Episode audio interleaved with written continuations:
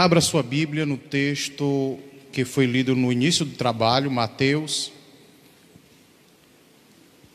Mateus, capítulo de número 9 e o versículo de número 18.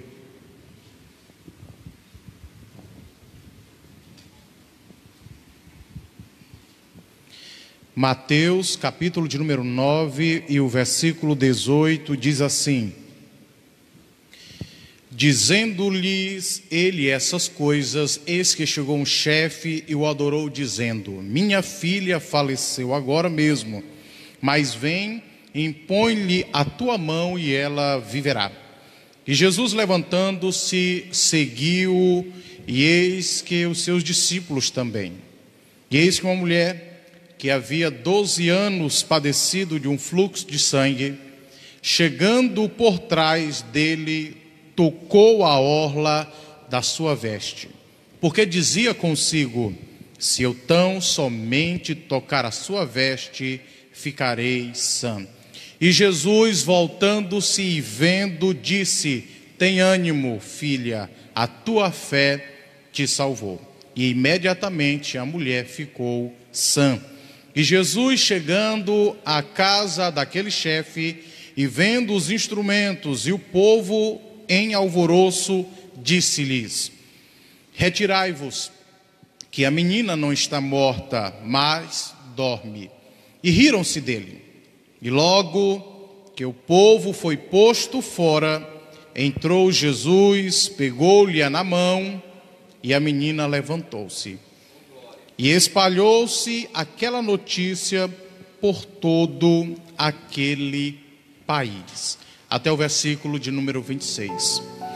Queridos irmãos, um texto conhecido que narra talvez duas grandes histórias do ministério de Cristo, que foi a cura desta mulher que tinha um fluxo de sangue e a ressurreição da filha deste chefe daquela sinagoga, que o evangelista Marcos e Lucas vão dizer o nome que era Jairo. Todos nós sabemos dessa história, da dificuldade de Jairo, do isolamento da mulher do fluxo de sangue. E essa noite eu gostaria de meditar com vocês aqui na igreja, você que nos acompanha através das redes sociais sobre um propósito de Deus restaurador, curador e que também leva vida para aqueles que não a têm mais. Essa história ela acontece ali por volta às margens do Mar da Galileia. O Mar da Galileia, também conhecido como Lago de Tiberíades, ou também o Mar ou Lago de Genezaré. Esse mar da Galileia, ele tinha e tem até hoje algumas características que muito nos chamam a atenção. A primeira delas é que quase grande parte dos 33 milagres registrados historicamente que Cristo fez na terra, grande parte desses milagres aconteceu ali às voltas ou às margens do mar da Galileia. Esse mar, ele tem no total quase 13 quilômetros de largura e ele chega a quase 20,58 quilômetros de comprimento.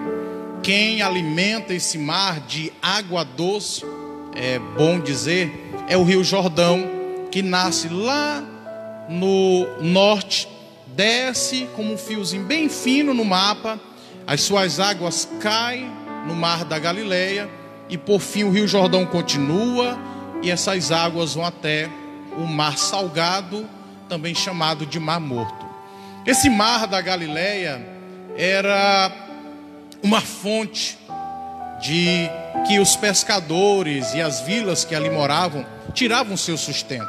E uma cidade, uma cidade era muito falada e talvez essa cidade foi um grande quartel-general ou uma cidade em que Cristo muito se concentrava quando pela região da Galileia ele passava, que é a cidade de Cafarnaum.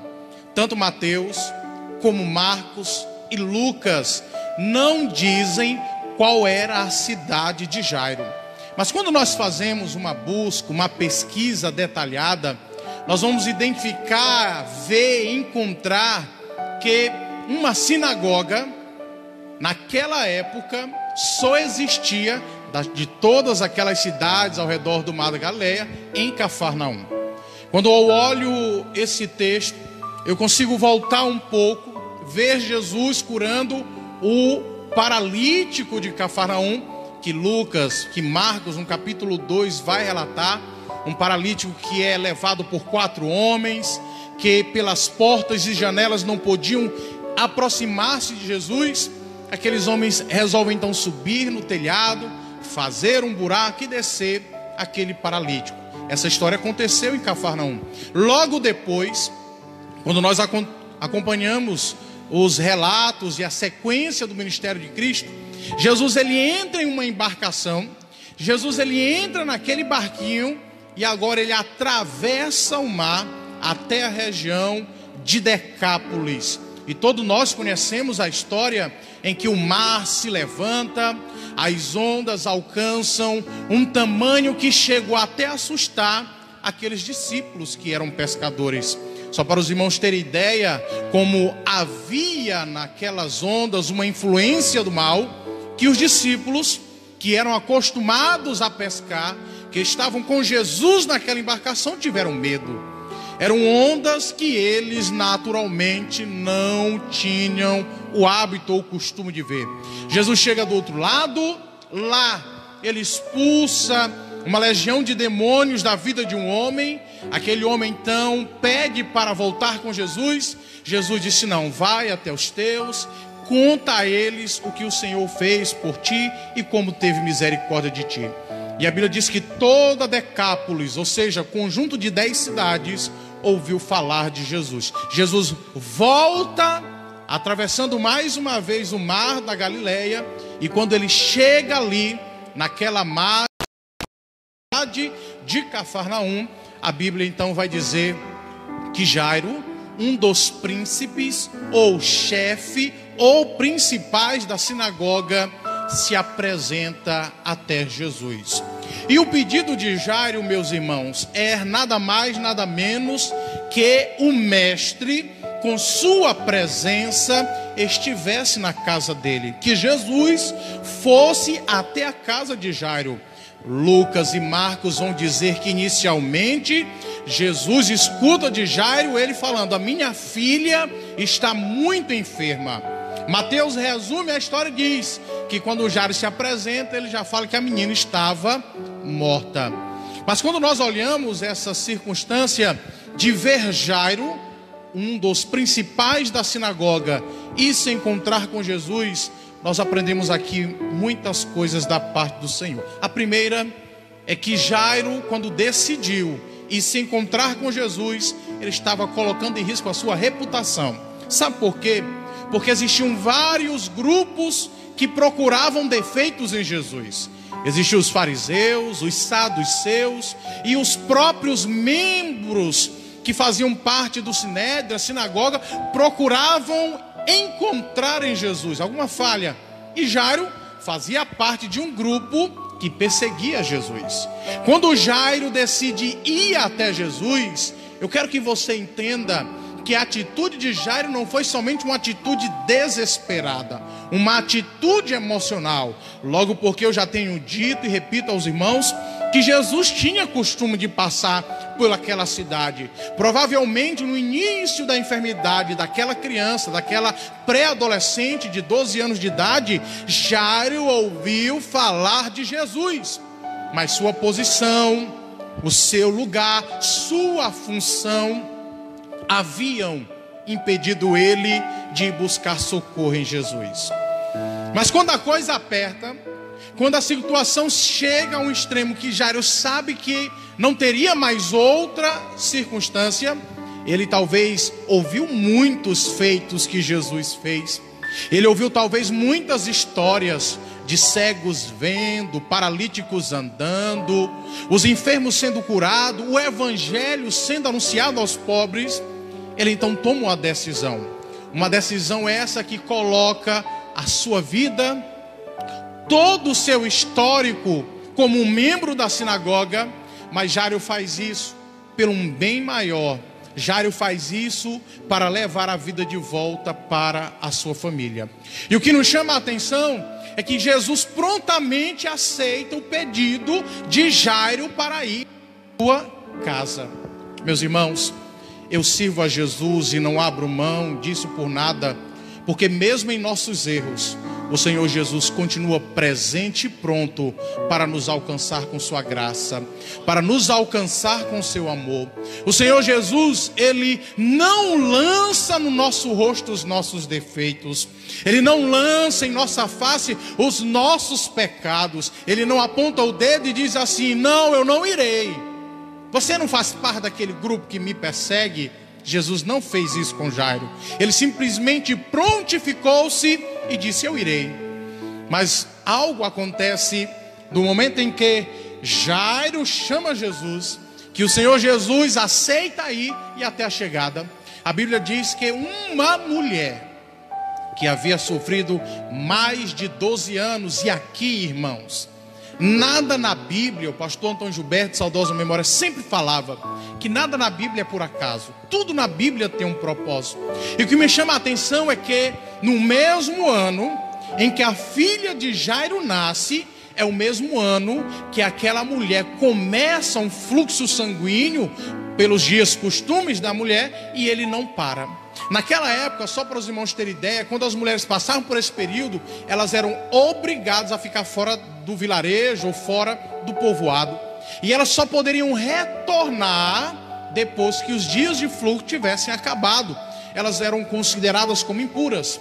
Agora imagine só essa mulher, naquele ano, começou o fluxo, e agora ela vai para fora da cidade, passa uma semana, o fluxo não acaba. Passa um mês, o fluxo não acaba. E que nos chama a atenção é que aquela mulher era rica.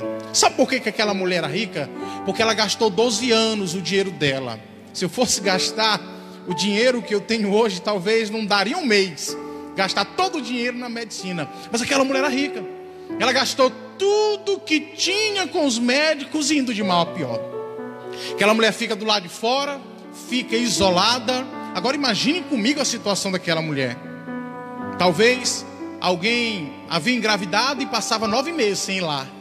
E ela, ano após ano, naquele lugar separado. Mas quando ela ouve falar que Jesus estava passando, quando ela ouve falar que Jesus iria entrar naquela cidade que estava passando, ela então resolve tomar uma atitude desesperadora. Jairo então está passando com Jesus. Se aquela mulher fosse pega antecipadamente, antes de tocar em Jesus, ela poderia até ser, ter sido apedrejada, porque ela era uma mulher impura, segundo a lei e os costumes da época. Mas aquela mulher se despiu de tudo aquilo que ela previamente poderia acontecer. Ela então reúne a última gota de força e decide se encontrar com Jesus. Decide ir atrás de Jesus. E a Bíblia diz que ela então, passando, rompendo a multidão, toca em Jesus. E o que me chama a atenção é que ela não toca em Jesus na roupa, ela não toca em Jesus na parte de cima, perdão, ela toca lá no finalzinho. Tem gente que gosta de enfeitar, que diz que os judeus amarravam a lei, mas eu não vejo por essa ótica. Eu vejo uma mulher sem forças, eu vejo uma mulher altamente abaixo do peso, eu vejo uma mulher que estava reunindo o último fôlego que ela tinha para tentar resolver uma situação que ninguém poderia resolver. Quando ela toca lá, porque foi um lugar que ela conseguiu pegar, porque foi o lugar onde ela conseguiu triscar. Quando ela trisca em Cristo, a história diz que ele para, diz: Alguém me tocou. Os discípulos dizem: Mas Senhor, a multidão te aperta. E ele disse: Mas alguém me tocou diferente. De mim saiu virtude, de mim saiu poder. Ela então, olhando para Cristo, a Bíblia disse, temendo e tremendo, disse: Mestre, foi eu quem te toquei. Ele olha para ela e diz: Pois vai, minha filha, a tua fé te salvou. E a Bíblia diz que, aquele momento em diante, o fluxo se estancou. Quando Jesus termina de fazer aquilo, a Bíblia diz que chega uma turma da má notícia e diz: Olha, dê Jesus de mão, Jairo. Tua menina já está morta. Jesus olha para ele, é como se Jesus estivesse falando assim. Vou parafrasear. Crê, Jairo. Olha o que eu acabei de fazer. Tu conhecia essa tua vizinha. Olha o que eu acabei de fazer na vida dela. Quando Deus se levanta para nos alcançar com sua providência, a providência de Deus nunca alcança alguém individualmente e isoladamente. A providência de Deus, quando ela alcança alguém, ela alcança você e a todos que estão à sua volta. Ela abençoa você e a todos que estão à sua volta. Talvez as pessoas não entendam abençoados, mas o simples fato de você estar lá, representando a Jesus, vivendo Jesus, servindo a Jesus, quando a bênção de Deus chega sobre sua vida, ela alcança todos os outros que estão ao seu, em sua volta. Já então, acredita, Jesus chega, nós conhecemos a história. Lucas vai dizer que Jesus disse para a menina Talita cume, que quer dizer, menina, eu te digo, levanta. A menina acorda, dão comida para ela e depois daquela situação, a Bíblia diz que a história, o relato de Jesus percorreu por todas aquelas localidades. E agora, eu quero aplicar esse texto à nossa vida hoje. É tão bom ouvirmos que podemos tocar em Jesus e receber dele uma providência. É tão bom ouvir e saber que podemos levar a presença de Cristo ao nosso lar, a fim de que a vida possa reinar. Mas eu quero chamar sua atenção para três aspectos desse texto, três aplicações desse texto exposto que talvez você nunca observou. Um é que essa mulher do fluxo de sangue ela pode representar uma igreja velha. E quando eu falo uma igreja velha, eu não falo de templo, eu falo de uma comunidade de fé. E esta menina pode representar uma igreja nova. E Jairo pode representar aquele que traz a cura e aquele que traz a ressurreição. Mas aí você vai me perguntar, mas quem é essa igreja velha, irmão José? É aquela que não tem mais força de buscar a presença do mestre aquela que está presa nos rudimentos do tradicionalismo, daquilo que porventura aprendeu há tantos anos atrás, e quando na realidade a Bíblia diz, lá em Mateus capítulo 13, versículo 52, que um bom fariseu é como um dispenseiro, que tira do seu depósito coisas velhas, mas ele também tira coisas novas.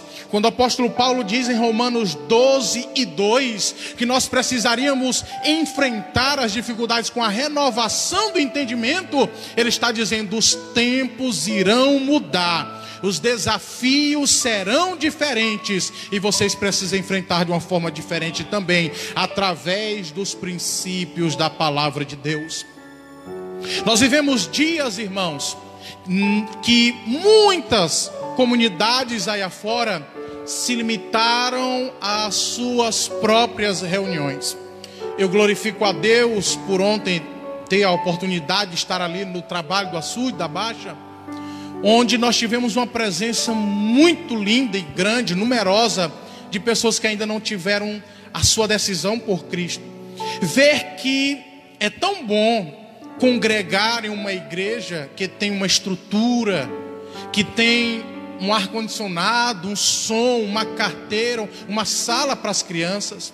Mas nós precisamos entender que nós não podemos ficar isolados nesse mundo, porque nós corremos o risco de nos transformar em uma igreja velha, tipo aquela mulher que estava isolada, separada, resolvendo ou tentando resolver os seus próprios problemas, e Cristo por algumas vezes passou, mas ela não teve o despertar de ir buscar a Cristo, de ir buscar ao Senhor, e adoeceu dentro do seu próprio contexto. Os irmãos com certeza estão entendendo o que eu estou dizendo. Nós vivemos dias trabalhosos, dias difíceis, onde muitos dão receita do pão, mas não sabe mais como encontrar o pão vivo que desce do céu.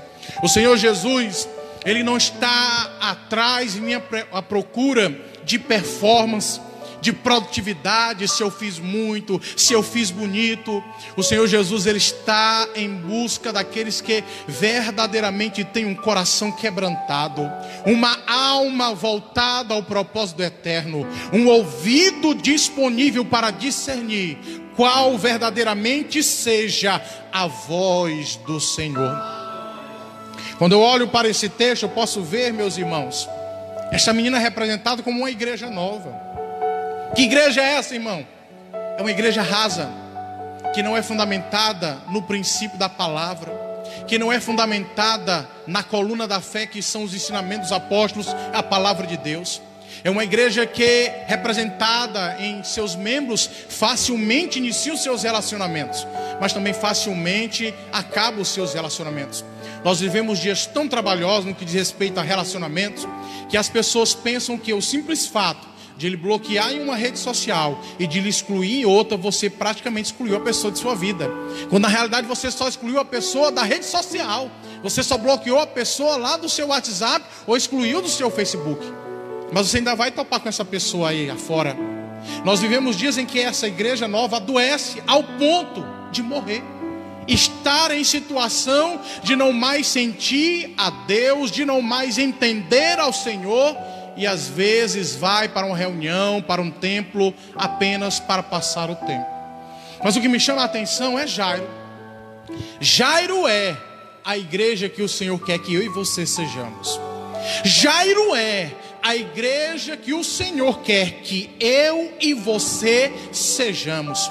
Uma igreja que se desprenda de tudo aquilo que previamente pensa que é, de tudo aquilo que previamente pensa que representa, mas deixa tudo aquilo que pensa, tudo aquilo que representa e diz assim: Senhor, eu estou aqui, eu estou aqui para ser tua resposta. Eu estou aqui para ser um instrumento em tuas mãos. Eu estou aqui, Senhor, para levar cura àqueles que estão presos nas enfermidades da alma ou nas enfermidades do corpo. Eu estou aqui, Senhor, para ser uma resposta, para levar vida àqueles que não mais a têm. Nós precisamos ser igreja como Jairo, irmãos, que vai até onde Jesus está e traz a presença dEle para dentro do nosso lar, para dentro do nosso trabalho, para a vizinhança aonde nós estamos. Sabe o que, que me chama a atenção? É que Jairo, pensando em limpar a pele dele, poderia muito bem ter levado a filha dele lá para a sinagoga, ter levado Jesus para a sinagoga, para que Jesus operasse um milagre lá e todo mundo é. Vamos dar um desconto para Jairo. Vamos dar um desconto para ele. Olha, ressuscitou a menina. Ele não vai ter nenhum prejuízo, ele não vai perder nada. Mas não. Jairo não leva Jesus até a sinagoga. Sabe para onde é que leva? Para a casa dele. Jairo leva Jesus para a casa dele. Não adianta Jesus estar presente conosco aqui no culto, onde eu digo que em um culto público é o centro das revelações de Deus. Não adianta termos somente a presença dele em um culto. Não adianta termos a presença dele em um retiro, em um congresso, se em nosso lar, se em nossa casa, ele não tem a liberdade para reinar, ele não tem a liberdade para dominar e para reger as nossas vidas conforme o seu propósito. Chega, irmãos, chega de casa vazia e na igreja se demonstra ser cheio. Chega de línguas estranhas na igreja e quando chega em casa, palavras torpes, palavrões são que saem de sua boca. Chega de quando estar em uma reunião, profetizar aqui, profetizar ali, e quando chega em casa entrega os teus olhos e o teu coração para a pornografia. É religião na igreja, e rebelião no lar. O milagre, irmãos, não é daqui para lá, é de lá para cá. O milagre que Deus quer realizar na tua vida, ele começa lá em tua casa, com os teus filhos, com o cônjuge, mas lá no teu lar, no aconchego de tua casa, é lá que o Senhor quer se revelar. Se nós não entendermos o Cristo da glória em nossa casa, se nós não cultuarmos o Cristo ressuscita em nosso lar, ressurreto em nosso lar, de nada adiantará a nossa bela performance, às vezes levantando a mão, às vezes chorando, mas estamos chorando os nossos próprios erros. Estamos chorando a nossa incapacidade de adorar Ele em sinceridade. Ei, querido, Deus te chama esta noite para ser uma igreja relevante. Deus te chama essa noite para ser uma igreja instrumento de vida. Deus te chama essa noite para ser uma igreja instrumento de cura. Aí você vai dizer, mas irmão, que palavra dura. Mas é isso que o Senhor quer de mim. É isso que o Senhor quer de você. Não, o Senhor não vê aquilo que fomos no passado. O Senhor não vê aquilo que fizemos ou deixamos de fazer no passado. Ele quer saber aquilo que nós iremos fazer quando estivermos totalmente em Suas mãos. Quando o Senhor Jesus te olha hoje, Ele consegue visualizar aquilo que nós ainda poderemos fazer para o Seu reino. E por isso eu te digo, meu irmão e minha irmã, dispõe-te esteja sensível à voz de Deus, ouça a voz do Senhor. Nós precisamos ser sacerdócio espiritual, paternidade espiritual, nós precisamos exercer liderança espiritual.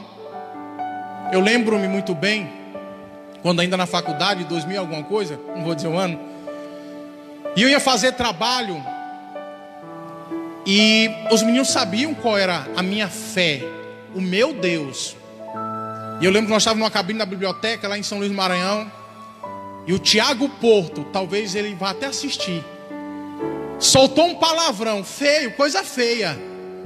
Ele, oh meu Deus, oh pastorzinho, perdão, perdão. Falou em tom de brincadeira, pastorzinho. Mas ele reconheceu que eu não, não era e nem sou dado a palavra torpe, a palavrões. Nós precisamos ser essa liderança espiritual. As pessoas precisam ver em nós a diferença que Cristo na cruz alcançou e que nós hoje tomamos posse e a vivenciamos. Chega, irmãos, de rimos de piadas imorais de sorrirmos de situações que não glorificam a Deus. O Senhor nos chamou para sermos relevantes. O Senhor nos chamou para sermos sal da terra, luz do mundo. Ele conta comigo e com você. O Senhor nos chama para viver, não uma vida apegada a coisas velhas, a coisas lá do passado não também para vivermos circunstâncias tão novas que podem causar problema, mas como um bom dispenseiro, pegando do nosso depósito coisas novas e coisas velhas, fazendo uma adaptação. Quando eu olho toda essa circunstância, irmãos, eu consigo entender que talvez, se Jairo não tivesse chamado a Cristo, invocado a presença do Mestre, aquela mulher nunca teria sido curada. Se Jairo não tivesse criado coragem e ido até Jesus, chamá-lo para sua casa, aquela mulher talvez nunca teria sido curada. Meus irmãos, Jesus ele tem poder sobre a morte. Cristo Jesus só morreu porque a Bíblia diz que ele se entregou à morte. A minha vida, ninguém a toma, mas eu a dou. Eu quero que você guarde essa palavra no seu coração, porque é muito bom ouvirmos a presença, cantarmos a presença, adorarmos a presença do Pai. Mas quem somos nós quando nós estamos aqui? Quem somos nós quando estamos lá na sala de aula. Um grande missionário alcançou algumas tribos na região da Venezuela, Colômbia. Ele escreveu a seguinte frase: Se nós não encontramos algo pelo qual morreríamos, nós nunca encontramos algo pelo qual vivemos. Se nós nunca encontramos alguma coisa que nós pudéssemos morrer por aquilo, nós ainda também não encontramos o motivo pelo qual nós pudéssemos viver. Mais adiante, em seu livro, ele vai, Jim Elliot, John Elliot, Jim. Viva, mas viva de tal forma que quando chegar a hora de morrer, não exista outra coisa a ser feita a não ser morrer. Antes de entregar o microfone, eu quero te perguntar uma coisa: se você morresse hoje, alguém sentiria a sua falta? Quando nós trabalhávamos dirigindo uma congregação, eu dizia: irmãos, se esses portões fechassem, os vizinhos iam dar graças a Deus ou iam sentir falta? Precisamos ser relevantes na vida daqueles que estão à nossa volta. Nós precisamos anunciar o Evangelho, que é salvação ao perdido. Nós precisamos anunciar o Evangelho, que é cura à alma doente, liberdade ao aprisionado pelas trevas. Seja Jairo, meu irmão, seja Jairo, minha irmã, seja um crente, uma igreja relevante, alguém que se dispõe, que se desprende de tudo aquilo que um dia pensa que é, que um dia aquilo que ele representa, mas parte até o encontro da presença do Pai disse: Eu vou levar a presença de Deus. Eu vou levar a presença de Deus que é cura. Eu vou levar a presença de Deus que é vida e salvação. Eu agradeço a minha oportunidade em nome de Jesus. Fique de pé em nome de Jesus, por favor.